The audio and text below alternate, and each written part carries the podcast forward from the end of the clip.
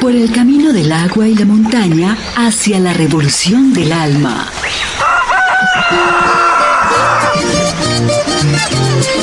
Aquí comienza Maestra Tierra. Un programa de los estudiantes de la Universidad Pedagógica Nacional y los maestros de nuestra región. Acompáñenos.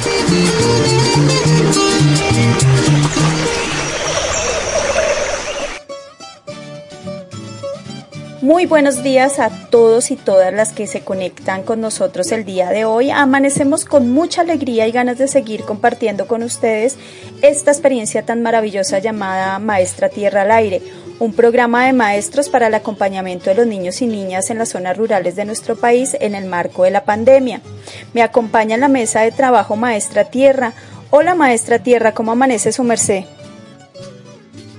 Buenos días, mi chinitica. Ay, yo amanezco muy feliz, como siempre, acompañando este espacio tan divino y viendo y asombrándome cómo cada día crecemos más y más, ¿no cree su merced? Así es, maestra tierra. Además, esta semana arribó a nuestra ciudad la Minga indígena del Cauca. Hemos estado muy atentos apoyando estos procesos de resistencia. Creo que nos han entregado un gran ejemplo de protesta pacífica, de cultura y lucha. Bueno, nosotros desde Maestra Tierra estaremos muy atentos y seguiremos apoyando sus iniciativas porque la exigencia de sus derechos y clamor es el de todo un pueblo.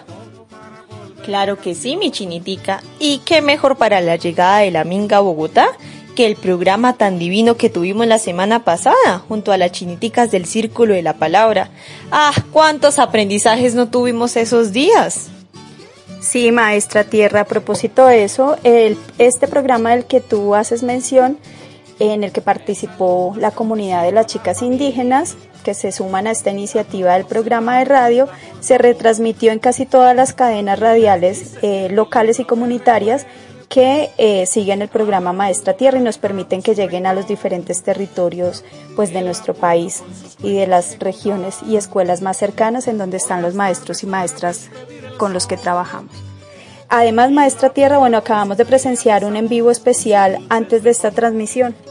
Chinitica Claudia, ¿sí vio ese en vivo tan espectacular? Ay, con esos invitados de lujo, Diego Mateus y el profesor Víctor Hugo Rodríguez.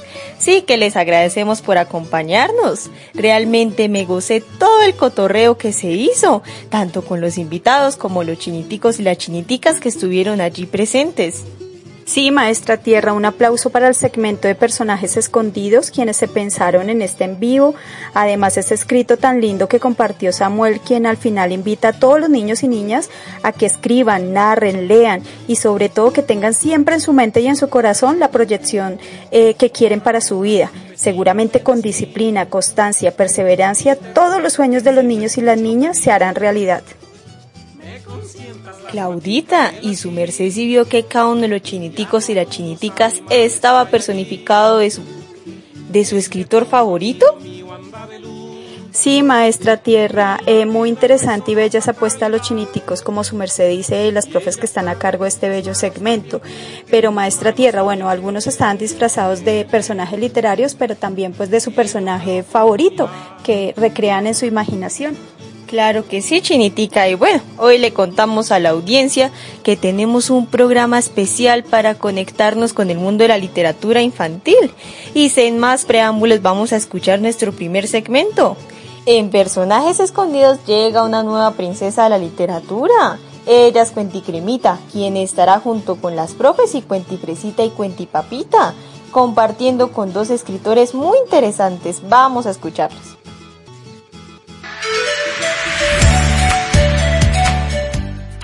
Hoy presentamos Personajes Escondidos, una aventura acompañada por los principitos de la literatura, Cuenti Papita, Cuenti Fresita y Cuenti Cremita.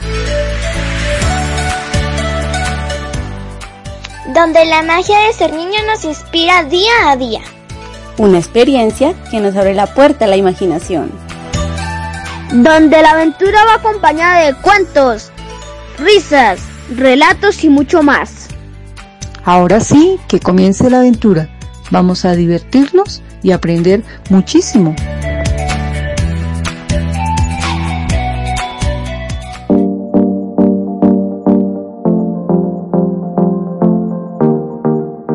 Ponéticos días, su merced. Hoy es un día honorífico para nosotros, los personajes de la literatura. Claro que sí, cuentipapita. Les cuento que estamos festejando esto tan espectacular con una nueva integrante. Ella es Cuenticremita. Hola Cuenticremita, estamos muy felices de tenerte con nosotros. Muy buenos días a todos ustedes. Estoy muy emocionada por ser parte de esta aventura. Vengo emocionadísima ya que me contaron que la profe Laura trajo un invitado súper espectacular. Sí, chiniticos, la profe Laura nos cuenta que es un personaje que hace parte de los comediantes. Pero cuéntanos, profe Laura, estamos emocionados por saber quién es. Así es, nuestro personaje estrella de hoy inició siendo docente. Luego pasó a incorporar la docencia con la comedia y actualmente lo conoce la mayoría de personas por ser un comediante muy famoso. Además de esto, lleva un instintivo en su oreja una pluma. Profe, qué interesante. Cuéntanos más. Estamos muy emocionados. Yo creo saber quién es. ¿Es Diego Mateus? Sí, adivinaste Laura. Muy bien. Profe Laura, estoy muy feliz de tener a un comediante en nuestro segmento. Es un invitado muy especial, pero ¿cómo así? ¿Él también es escritor? ¿Hace parte de la literatura? Sí, cuentifresita. Dentro de la comedia también ellos se preparan para escribir y plasmar todas aquellas ideas que quieren dar a conocer por medio de esta, de la comedia. Pero por otro lado, nuestro invitado tiene varios escritos, entre estos algunos libros. Realmente qué sorpresa nos das hoy, profe Laura. Te agradecemos a ti por traernos tan gratificante personaje y claro, también a Diego por acompañarnos y estar un rato con nosotros. Entonces, sin más preámbulos, démosle la bienvenida a Diego Mateus. Que empiece el redoblete de tambores como dice Maestra Tierra. Bueno, cuenti papita, cuenti fresita, profe Laura, Lisset, toda la gente que nos está escuchando, amiguitos, papitos, abuelitos, eh, eh, tamales, vegetales, coliflores, toda la gente, vegetales y minerales que nos estén escuchando, pues, ¿cómo les va? Soy Diego Mateus y les mando un lindo saludo a todos. Muchas gracias por invitarme a este espectacular programa. Buenos días Diego, bienvenido a nuestro programa. Me emociona tenerte en nuestro segmento. Quisiera que nos contaras un poco más acerca de ti, a qué te dedicas, cuál es tu vida académica, quizás si nos quieres compartir algo de tu vida personal. Bueno, mi nombre es Diego Mateus, soy el hijo menor de una familia de cinco hermanos, eh, chicos que eran muy trabajadores, yo era un niño muy, muy, muy, muy, muy, muy, muy, muy indisciplinado mis hermanas me decían cólico, ¿no? Es que yo era un niño muy indisciplinado. Y entonces para no ser, para, para que no me fuera tan mal en el colegio, entonces lo que hacía era que hacer muchas cosas culturales y deportivas. Y eso se fue quedando como en mi vida y cuando ya pasé a la universidad, tuve la oportunidad de estudiar ciencias sociales en una universidad pública y ahí en la universidad pública eh, empecé a aprender para ser profesor, pero al mismo tiempo empecé a aprender unas técnicas para, para hacer eh, una manera de, contar historias que se llamaba cuentería. Eso fue en el año 97, uy, no estoy muy viejo. Y entonces eh, aprendí la, la cuentería y ahí poco a poco de la cuentería eso fue un, digamos, progénesis para que se fue convirtiendo en la comedia que hoy hago, que es una técnica que se llama stand-up comedy. Y ahí arranqué como en el 2002 a hacer eso y pues hasta el día de hoy voy haciendo este proceso y este trabajo. Entonces eh, es a lo que me, me dedico, me va muy bien. Fui profesor durante mucho tiempo. Eh, ahora pues trabajo en la comedia, en la comedia trabajo eh, como comediante. ¿Qué es trabajar como comediante? Trabajar como comediante es subirse a un escenario hacer comedia, trabajar en televisión, trabajar en cine, trabajar en radio, trabajar, o sea, eh, trabajar escribiendo cosas todo el tiempo. Eh, básicamente esa es la labor de, de un comediante. ¿Qué te inspiró a ser comediante y escritor? Bueno, la comedia es a lo que yo me dedico, es una profesión, pero más que una profesión es de alguna manera es la manera como uno ve el mundo, como la manera como uno diagnostica lo que uno ve del mundo. Entonces, eh, finalmente lo que yo hago es como meterle un poco de humor a todo lo que yo observo del mundo. Generalmente las cosas que observo que no están tan bien, como cuando uno lo regañan o cuando uno es cansón o cuando a uno lo corrigen eh, de manera que no está tan bien hecha o cuando uno ve una injusticia. Entonces uno trata de manifestar eso un poco con humor, como de, de burlarse un poco de eso. Mm, con el tiempo eso se va volviendo una profesión, entonces cuando ya es una profesión pues no es solamente que tú uno sea chistoso, que ah, tan chistoso, sino ya uno tiene que usar el trabajar en humor, escribir chistes, eh, escribir cosas todo el tiempo, escribir sketches, escribir libretos, escribir guiones. Eso es como lo que hace un comediante. Para mí, aparte de eso, pues yo escribo, yo eh, también me preparé para ser escritor, entonces todo el tiempo he estado escribiendo, he escrito eh, una novela, escribí un libro de historia de Colombia que se llama Formateando la Memoria. Eh, entonces ese oficio de la, de la escritura pues es un oficio también eh, que yo lo ligo mucho a la comedia porque todo lo de la comedia yo lo escribo. Eh, la comedia no funciona tanto como una persona que sea muy chistosa, sino más una persona que obedece a una manera de hacerlo. Los chistes se construyen como con un método. Entonces es lo que uno hace. Y el, el oficio es todos los días escribir, todos los días escribir, todos los días escribir, como Nairo que todos los días corre, todos los días corre, todos los días corre, entonces uno tiene que estar como en el mismo proceso. Te contamos que así como a ti te inspira la comedia o la escritura, nuestra inspiración en estos momentos es la radio, posibilitándonos interacciones con las otras personas, como tú Diego, aprendiendo de una gran labor. ¿Tienes alguna comedia frente a la radio o a la ruralidad? Si es así, quisiera que nos compartieras eso. Tengo una, eh, tengo un canal de YouTube que se llama La Pluma al Vuelo y ahí en La Pluma al Vuelo hace algunos capítulos eh, hablamos sobre la importancia de Radio Sutatensa que es esta radio en la cual muchos campesinos eh, aprendieron a educarse, aprendieron su bachillerato.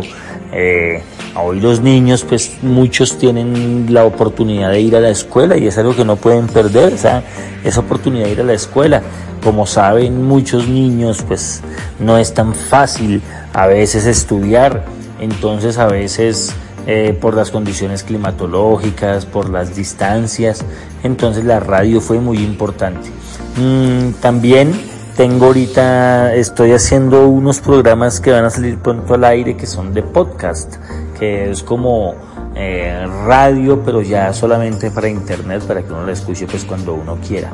Eh, pero a mí particularmente el tema eh, que tiene que ver con los campesinos, pues es un tema que me gusta mucho. En, el libro de historia, Formateando la Memoria, hay un capítulo dedicado un poco a una marcha de los campesinos del año 68 que se dirigían hacia Mosquera.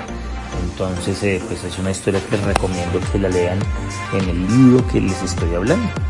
De los libros que tienes, cuéntanos en qué año los escribiste y de qué se trata cada uno de estos libros. Incluso, ¿qué reflexión crees que dejarían?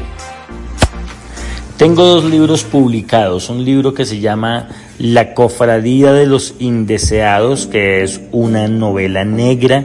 Cuando digo que es novela negra no es que sea sobre eh, personas de color, eh, afrodescendientes que son dos protagonistas, sino que tiene que ver con un género literario que está cercano como a los crímenes, como a los policías, como a los detectives.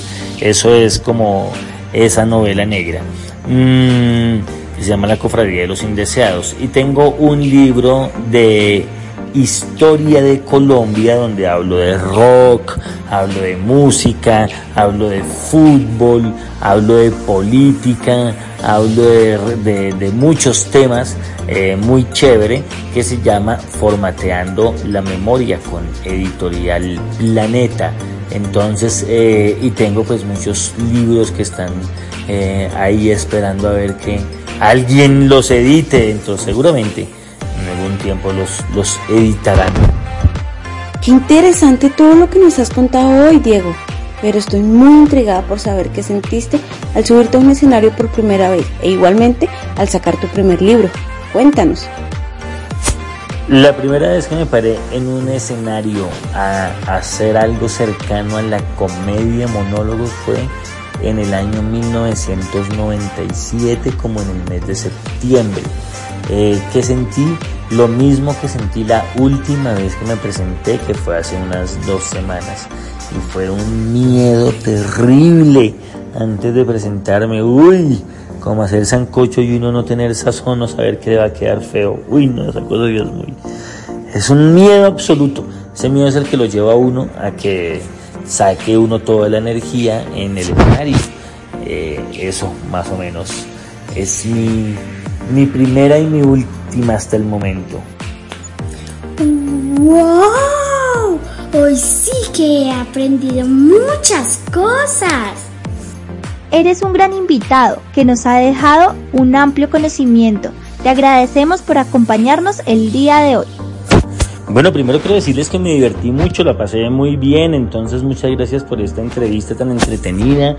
Eh, me alegra mucho que la estén eh, escuchando los niños porque pues cuando yo era niño eh, por ahí escribía de vez en cuando, pero creía que eso era para gente que que, tiene que ser muy inteligente y no, uno lo que tiene que hacer es, es, querer hacerlo. Y es muy gratificante, es muy bonito porque uno todo lo que uno tiene en la cabeza y hay muchos niños que tienen mucha, mucha imaginación y si uno lo puede con, eh, eh, eh, escribir, pues después eso se puede convertir en una película o se puede convertir en un libro o en una serie de televisión o en una historieta o en un cómic. Entonces pues vale la pena escribir, escribir todo el tiempo y eso obviamente pues va acompañado de, la literatura, que cuando uno aprende a leer y descubre autores que le gustan a uno, pues también es como, como sentarse a ver Netflix, es algo muy es maravilloso. Entonces eh, les mando un abrazo, un saludo, eh, o un saludo y un abrazo y un golpe en el calabazo.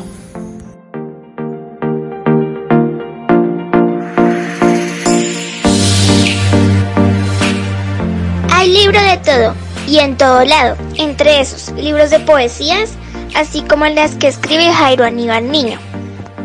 Así es, Jairo Aníbal Niño también es un gran referente para este día, pues es un escritor que nació en Boyacá y a lo largo de su vida se ha venido caracterizando por sus obras de teatro, cuentos y libros de poemas.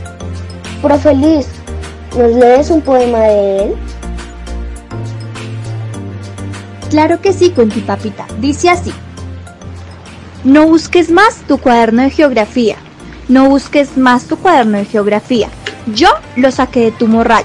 No quisiste ir a Matingue conmigo el domingo pasado. Mis amigos me contaron que estabas en compañía de Bermúdez, el grandote que practica la lucha libre. Me contaron que estabas muy linda y que te reías a cada rato. No busques más tu cuaderno de geografía. Ahora que está lloviendo, asómate a la ventana y verás pasar 80 barquitos de papel. No busques más tu cuaderno de geografía. Por Jairo Aníbal Niño. ¿Qué tal? ¿Cómo va a ser barquitos con el cuaderno de geografía? ¡Qué chistoso! Dentro de sus libros infantiles se encuentra Zoro, La alegría de querer, Dalia y Zafir. Chiniticos, háganos saber en los comentarios si quieren que en una próxima ocasión les leamos un cuento de Jairo Aníbal. Bueno, mis chiniticos, no olvidemos que la tarea que nos queda es que podamos escribir ya sea un cuento, una copla, una adivinanza, una comedia, un cómic o una historieta sobre el tema que prefieras. No olvidemos compartir todo aquello que escribimos con nuestras familias, amigos y vecinos Es lindo poder dar a conocer nuestras ideas. Recuerden que el día de hoy nos acompañó la profesora Laura Rodríguez de la Escuela Usaba, Diego Mateus, profesor, comediante y escritor. Además, nuestros principitos de la literatura, Paula Morales como Cuentifresita, Santiago Rivera como Cuentipapita, María José Navas como Cuenticremita y las maestras en formación Liz Hernández y Laura Flores. Muchas gracias chiniticos y chiniticas. Nos vemos pronto. Bueno, Maestra Tierra, escuchábamos ese segmento tan interesante de personajes escondidos. Ahora nos vamos con nuestro primer recomendado musical. En esta ocasión que estamos entrando al mundo de la literatura infantil, eh, por eso hoy nuestro recomendado musical es un clásico de la literatura que por años ha despertado la imaginación y creatividad de miles de personas que hemos crecido escuchando y aprendiendo a declamar El Renacuajo Paseador un cuento popular en Colombia del autor Rafael Pombo. Vamos a escuchar esta versión del, del álbum Pombo Musical, un homenaje a este gran escritor y poeta. El hijo de rana, esta mañana, muy majo. El hijo de rana, rin rin renacuajo, salió esta mañana muy tieso, muy majo, con pantalón corto, corbata a la moda, sombrero encintado y chupa de boda. Muchacho no salga, le grita mamá. Pero él hace un gesto, llorando se va. Halló en el camino un ratón vecino y le dijo, amigo, venga usted conmigo, visitemos juntos a Doña Ratona y habrá francachera y habrá comilona.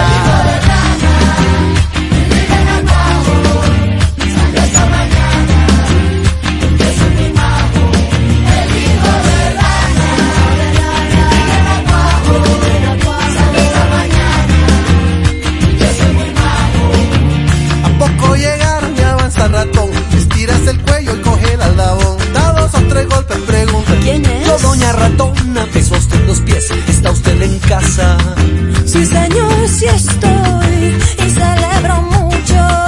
Pero ustedes hoy.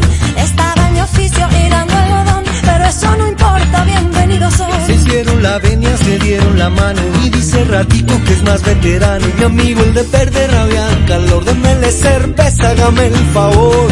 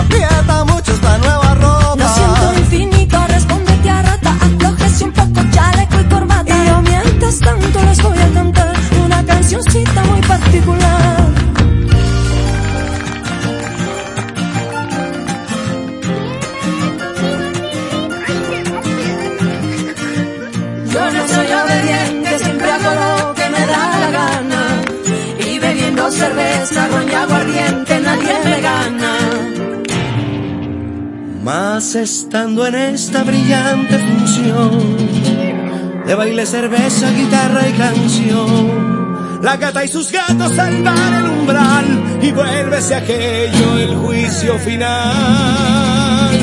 Doña gata vieja trincho por la oreja al niño ratico maullándole hola. Y los niños gatos a la vieja rata, uno por la pata y otro por la cola. Don Renacuajito mirando este asalto tomó su sombrero y dio un tremendo salto.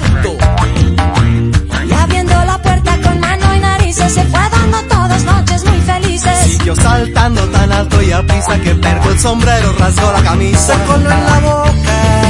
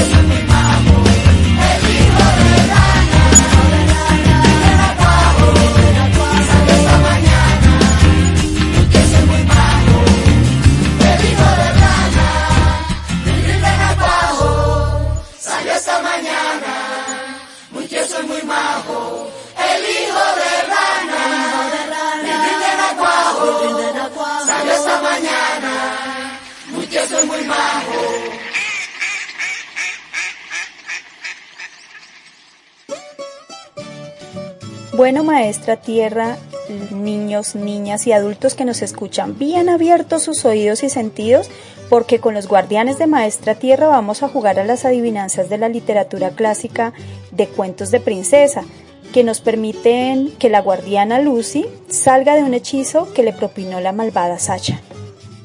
Ay, mi chinitica, yo le cuento que es que eso, esa malvada Sacha cada día nos pone trampas y trampas y trampas.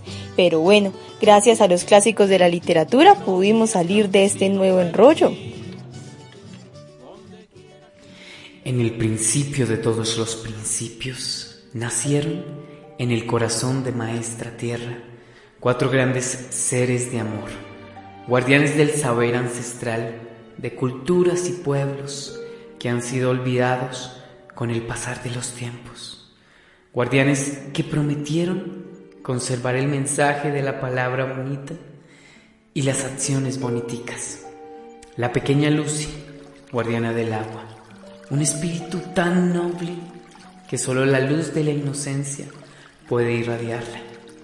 El intrépido Merlín, guardián del aire, su corazón, habitado por la más bella nobleza, vuela tan alto que solo el cielo sabe de sus aventuras. La dulce lúa, guardiana de la tierra. Caminar junto a sus pasos solo puede inspirar la confianza suficiente para vivir nuevas aventuras. Finalmente, el gran Horus, guardián del fuego. Su valentía y fuerza son solo el reflejo de su sabiduría. Pero no todo puede ser color rosa, pues nuestros guardianes se enfrentarán a la malvada boa Sasha, quien en compañía de Dupi y Buba, junto a la maestra tierra y las voces de muchos niños y niñas, nuestros guardianes vivirán un sinfín de aventuras y conquistas por librar. Malditos guardianes, como siempre, haciéndome quedar mal ante todos los que se acercan a ellos. Pero ama, recuerde que esos engreídos tienen un punto débil que nosotros nunca hemos tocado. Mm, me gusta eso, Dupi.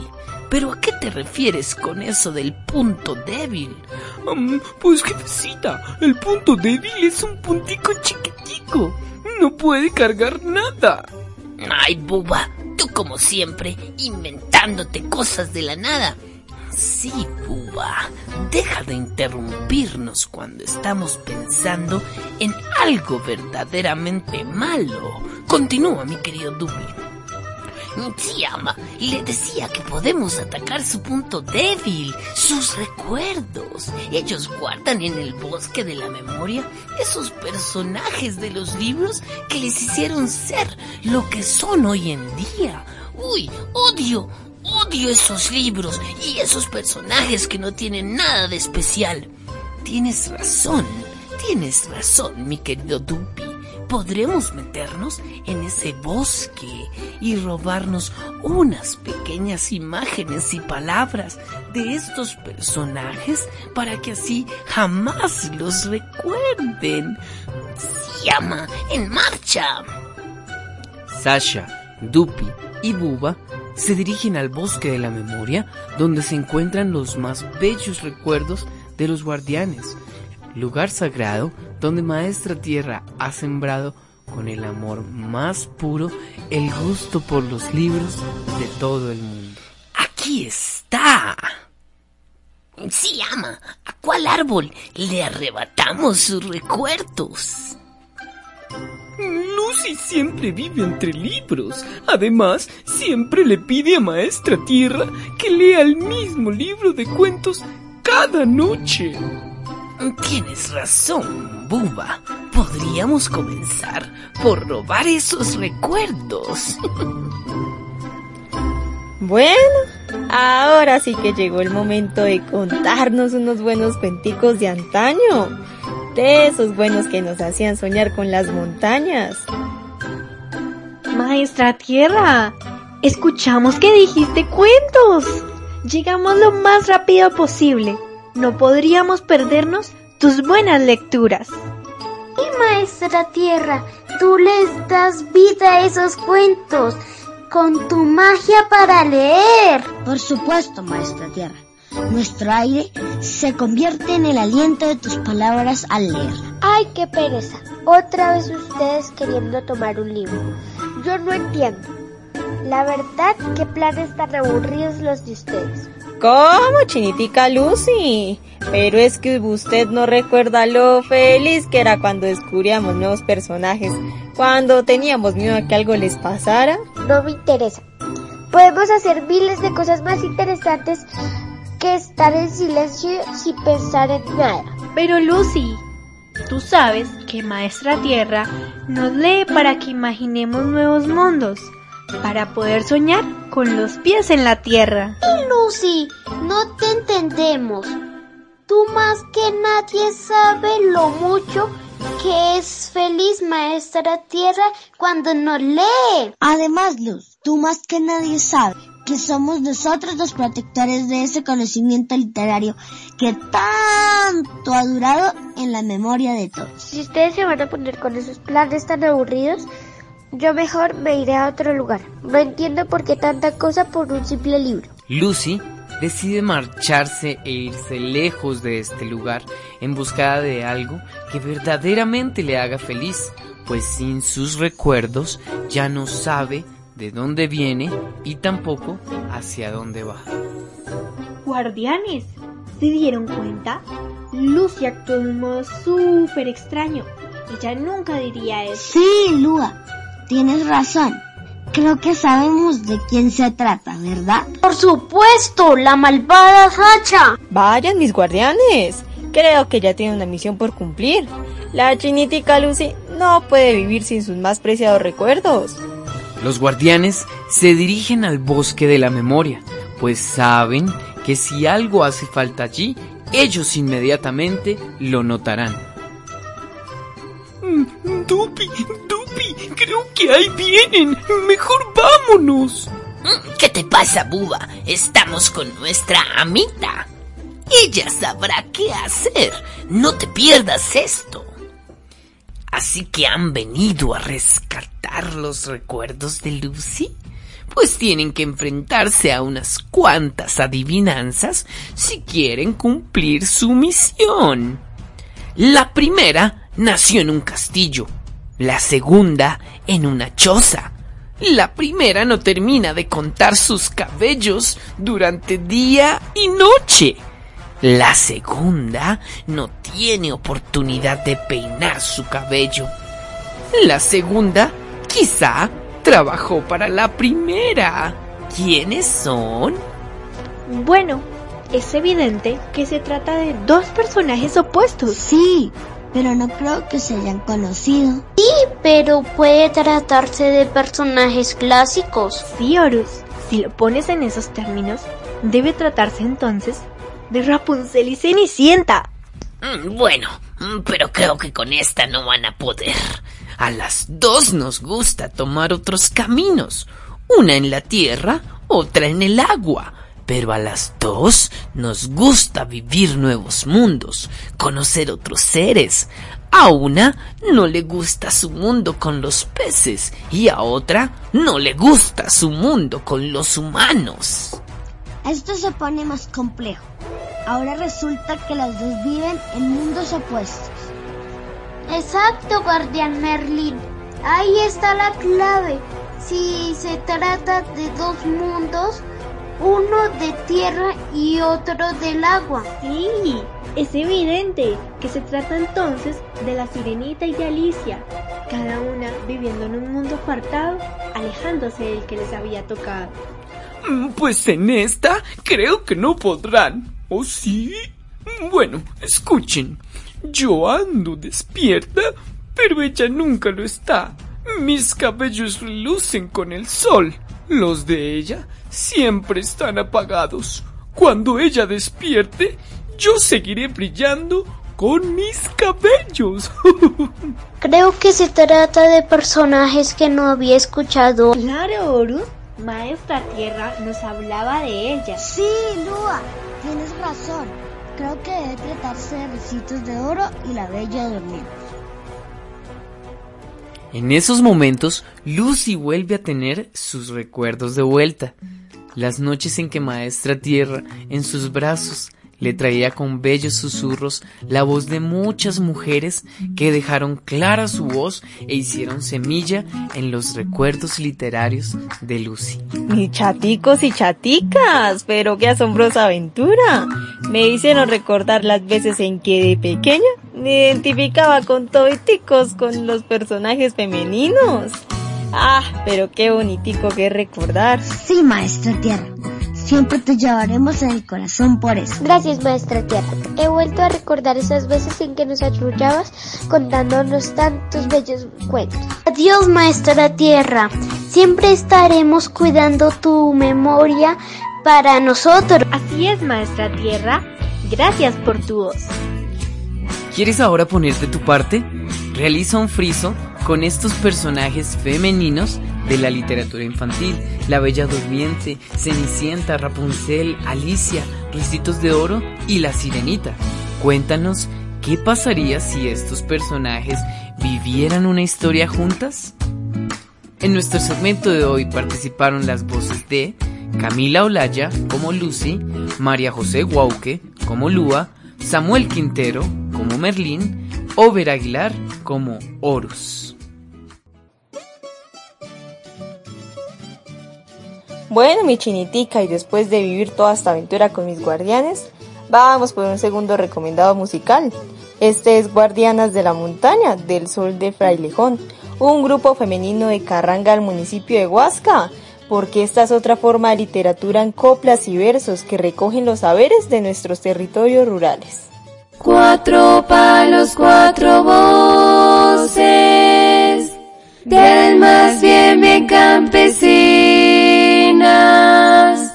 Agradecen la enseñanza y tuitico los saberes de mujeres que han cuidado todas las tierras con sus manos, hacen siembra, vida y campo, que es orgullo del paisano.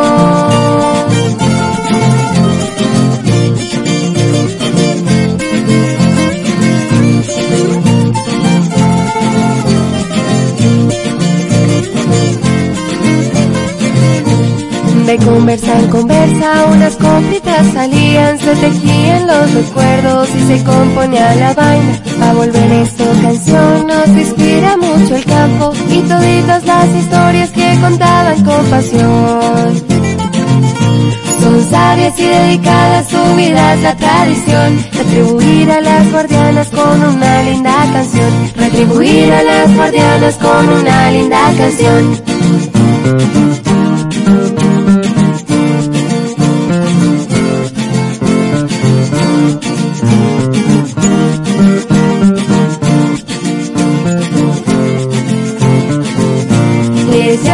Las guardianas por sembrar un buen saber, por cuidar bosques y agua, hay mucho que agradecer, por su esfuerzo y su trabajo y por siempre defender, con asadón en mano lo que se puede perder.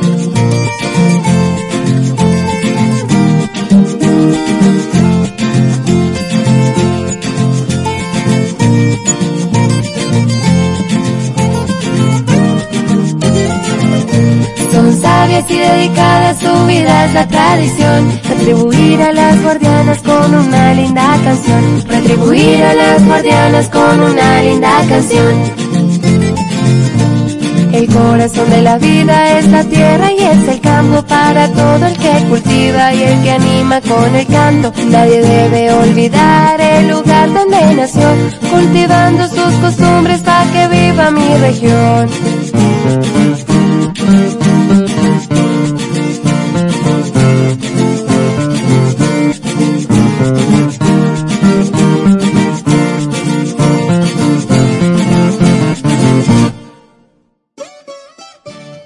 Maestra Tierra, agradecemos y saludamos al grupo El Son del Frailejón por compartir su material musical con Maestra Tierra al aire.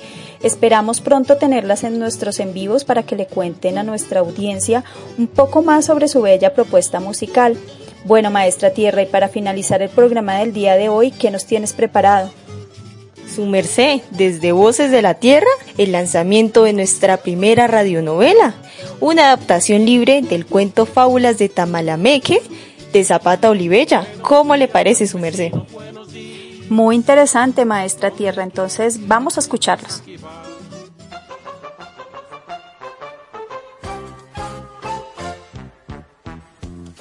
¡Ey! ¡Ey! Súmate a la magia del teatro a través de la radio y deja volar tu imaginación. Nosotros traemos grandes historias, voces grandiosas y todo el encanto de las tablas a través de tus oídos. Conéctate con Voces de la Tierra, un espacio radioteatral hecho para su merced.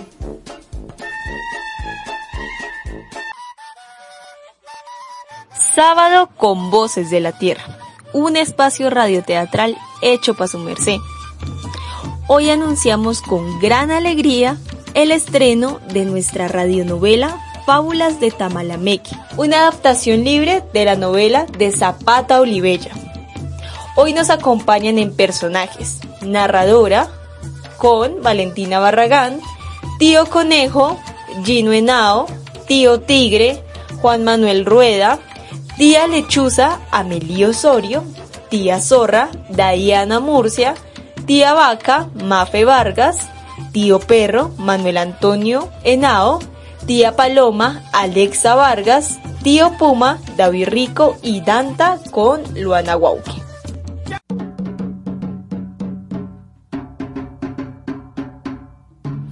Radionovela Fábulas de Tamalameque, episodio 1.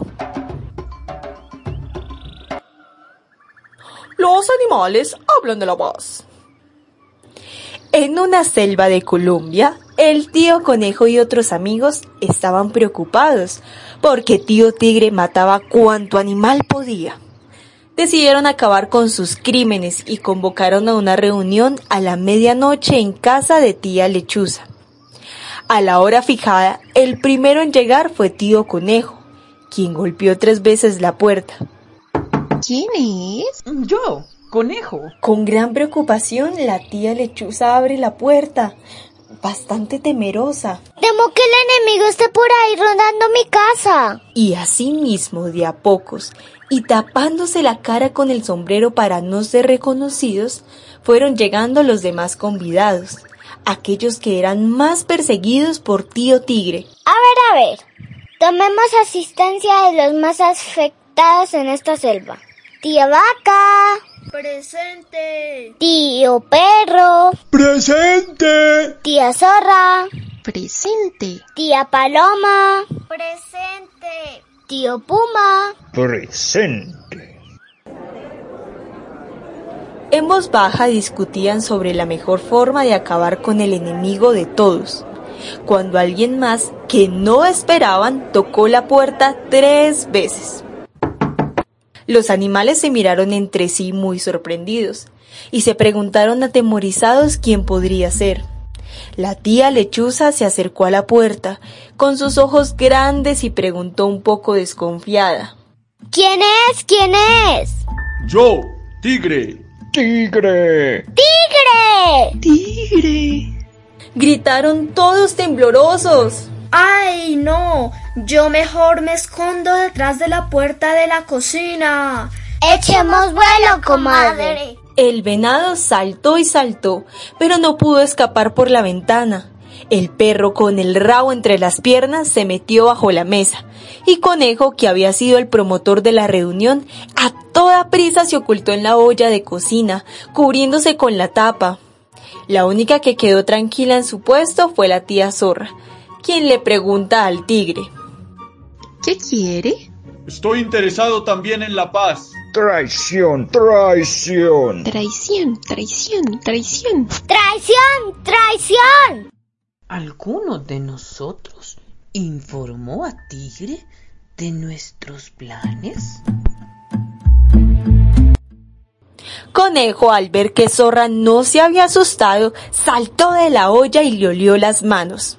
Huelen a tigre. Tú has sido la traidora.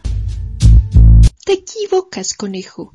Apenas lo saludé al pasar por su casa. Sin esperar a que le abrieran la puerta, Tigre la derrumbó de un zarpazo y rugió de una manera muy, muy espeluznante.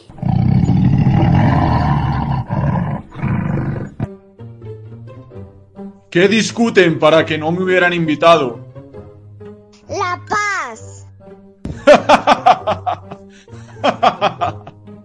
Al escucharlo, la tía lechuza desde lo alto le gritó. Tigre no quiere la paz, porque él vive de la guerra. Calumnia. Eso es calumnia. Mm, ¿Estarías de acuerdo en que convoquemos una asamblea de todos los animales para que acordemos la paz? Tigre, mientras tanto, pensaba en el gran banquete que se daría teniendo reunidos a todos los animales y al alcance de sus arpas. Mm. Relamiéndose los bigotes, Tigre respondió. Claro, yo seré el presidente. Y yo, su secretaria. Bien, pero antes pactemos una tregua de paz. Y sin dar tiempo a que Tigre u otro de los animales presentes le tomaran la delantera, el tío conejo agregó. Yo me encargo de reunirla.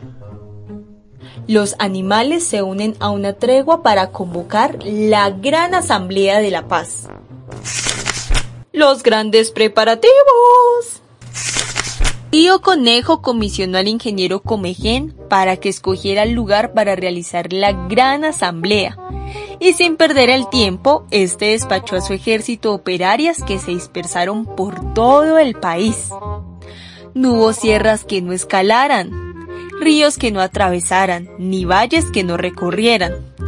Después de una inspección general y municiosa, estudiando con tía Rana la astrónoma y tía Lombriz la tierra, decidieron designar a Tamalameque como población ideal en las hermosas llanuras de Colombia, cerca al mar y del río Magdalena, en tal forma que se podrían llegar a ella tanto los animales de tierra y de aire como los peces de mar y de río.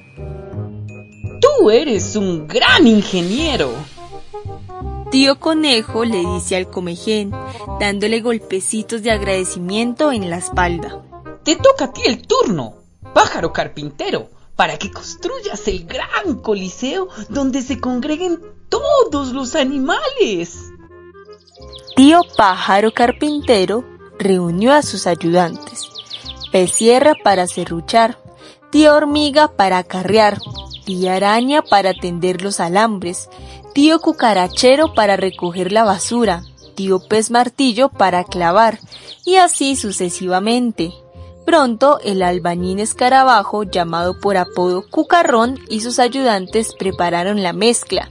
Tío Cigarrón taladró las ventanas, tío Caimán forró los asientos de cuero, tía Araña instaló los alambres eléctricos, tía Luciérnaga y tío Cocuyo colocaron las bombillas y reflectores, tía Chicharra instaló los altoparlantes, y así todos los obreros realizaban las instrucciones de Comején.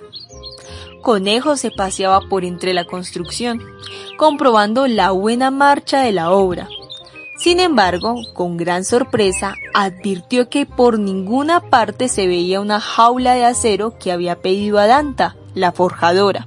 ¿Para qué quieres una jaula de acero? No te alarmes, esa jaula será para probar la potencia del más fuerte. Tú siempre con tus ingenios, conejo.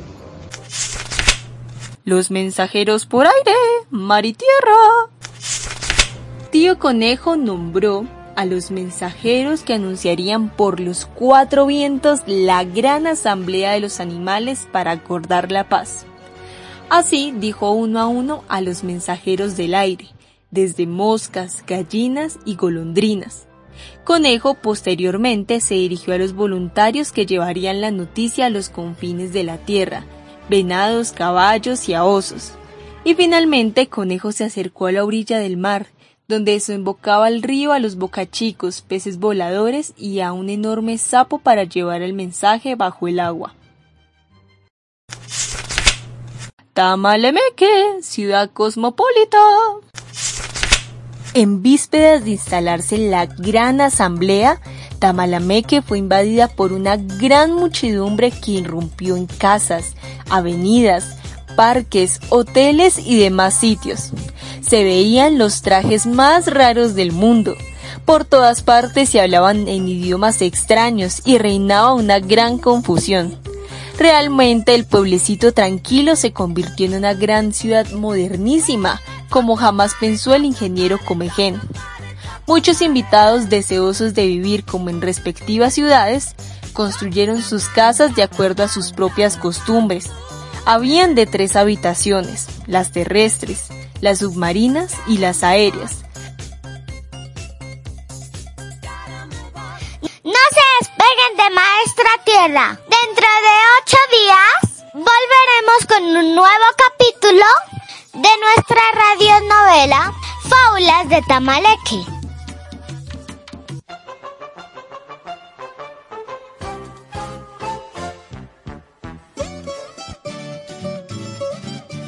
Bueno, apreciada audiencia, nos despedimos el día de hoy, no sin antes agradecer a todos los que hicieron posible este bello programa con sus voces e ideas, que invita a reconocer y viajar por el fantástico mundo de la literatura.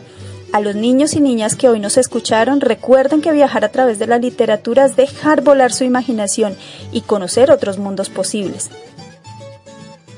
Claro que sí, mi chinitica. Ah, qué bellezura poder viajar a través de la literatura. Por ahí dicen que no hay mejor nave que un libro. Y para cerrar este programa con broche de oro, les dejo un recomendado musical que yo sé que algunos no lo hemos bailado. Y es del álbum del pombo musical La pobre viejecita. Su merced, nos vemos hasta dentro de ocho días y recuerde seguirnos a través de nuestras redes sociales.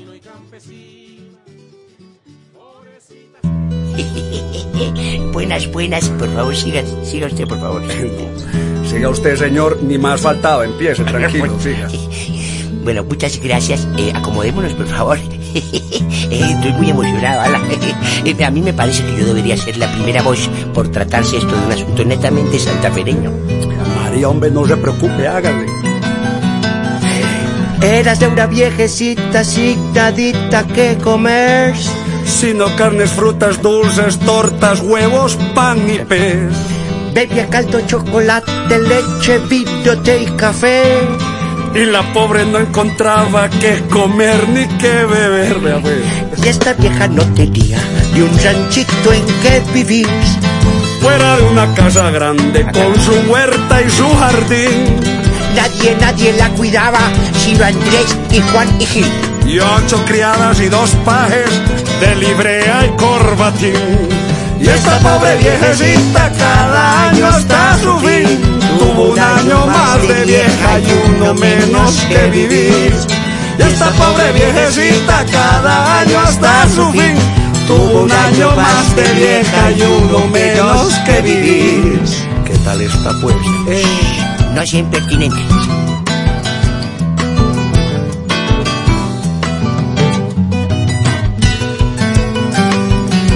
Nunca tuvo que sentarse. Sino sillas y sofá, con banquitos y cojines y resorte al espaldar.